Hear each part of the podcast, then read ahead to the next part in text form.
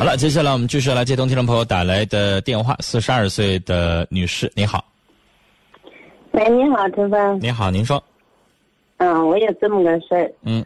嗯，我为我弟弟想问点那什么，你给我出出什么主意？你说。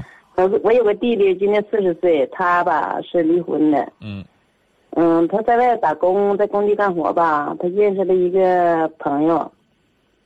这个女的吧是大庆林面那边的吧，好像是。嗯。她也是离婚的，今年三十六，他俩就处处了一年多，然后吧，春天那功劲儿，他俩处，他老说跟我弟弟结婚结婚的，春天也不知这女的想要干什么，完了，我弟弟给他拿了一万块钱。嗯。拿了一万块钱，说做什么买卖呀？咱也不知道啊。嗯。我这个钱吧，我弟弟这个脸有两个钱搁我这嘎搁着。嗯。完了拿走一万，拿走一万，他俩处挺好的。老娘说今天上这儿，明天上那儿的。你说到现在，我总感觉怎么不是个事儿呢？你说到现在吧，他的家里的根底儿都不知道，住在哪儿，究竟住在哪儿也不知道。嗯。嗯，身份证也没看着，家住在哪儿也不知道，什么都没有，离婚证也没有。那什么都没有，怎么就给拿钱？完了这两天吧，我的弟弟吧。还让我给他拿一万块钱，说的这个女的要做什么买卖，咱也不知道啊。就说没有就得了呗。你说我要不给拿吧，是他的钱，还搁我这嘎搁着，他还不给拿，他不是滋味。你说你给他拿吧，真要让人骗去了，真有点犯不上。你说的。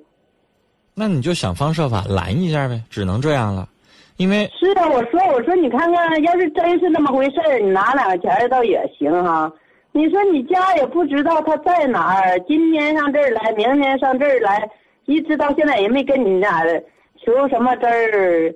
你说家住在哪儿，你也不知道，万一被人骗了，你说你都犯不上啊。我同意您的想法，这个女的，咱不知根不知底儿，现在一直说结婚，一直不结，谁知道这里边有啥岔啊？是那边没离呢，还是有啥骗子呀？看看。啊，所以你就告诉他，钱可以拿，人先领回来，我们先看看，先了解了解啊，完了再说，这都可以。人家还不来，今年年了，今儿说来，明儿来，到现在也没来。不来就不给拿钱呗，这不很正常的事儿吗？不给拿钱，我这个弟弟还不是滋味你说的。你就让他不是滋味能咋的？你是为他好，让他慢慢品去。我说他在被你是不愿意得罪他呢，您就自己编个谎儿啊。反正你弟弟现在发傻，你这个想法都对，我都支持，谁都能听明白，明眼人都明白咋回事儿。只有你弟弟一个人啊，栽在里头了。这女的不知道说什么甜蜜话，让他占着什么便宜了，就开始这样。但是做人呢，面对这样的问题啊，咱们谨慎是对的。我支持您的想法，跟您聊到这儿，再见。来，我们来看听友的短信啊，二七六七的大庆听众发的短信说，我们俩见面啊就去买衣服，不是不买衣服呢就是一定吃饭。你说这样的女人还能跟他处对象吗？叫这女的呢跟你见面呢就一定让你给她买点啥，你不买点啥呢就不愿意跟你处啊，是不是这意思啊？那就是老想跟你在一起贪小便宜占便宜的女人。你惯着他干什么呢？假如说，你给他买两次，他也能给你买一次，那没问题啊，有来有往，两个人相互的，这可以处。但假如永远是拿你当冤大头，拿你当傻子，你一个人花，你花吃的，你花穿的，你花戴的，送这送那，女的一毛不拔，那明显拿你当傻子耍，这咱不能要啊。听友平淡一生说不给弟弟拿钱也不是好办法，他或许会出去借钱。大姐最好开导开导你弟弟。刚才我已经说了，想方设法的找一些理由呢，先拦一拦啊，拖一拖，然后呢想办法让这女的来见面。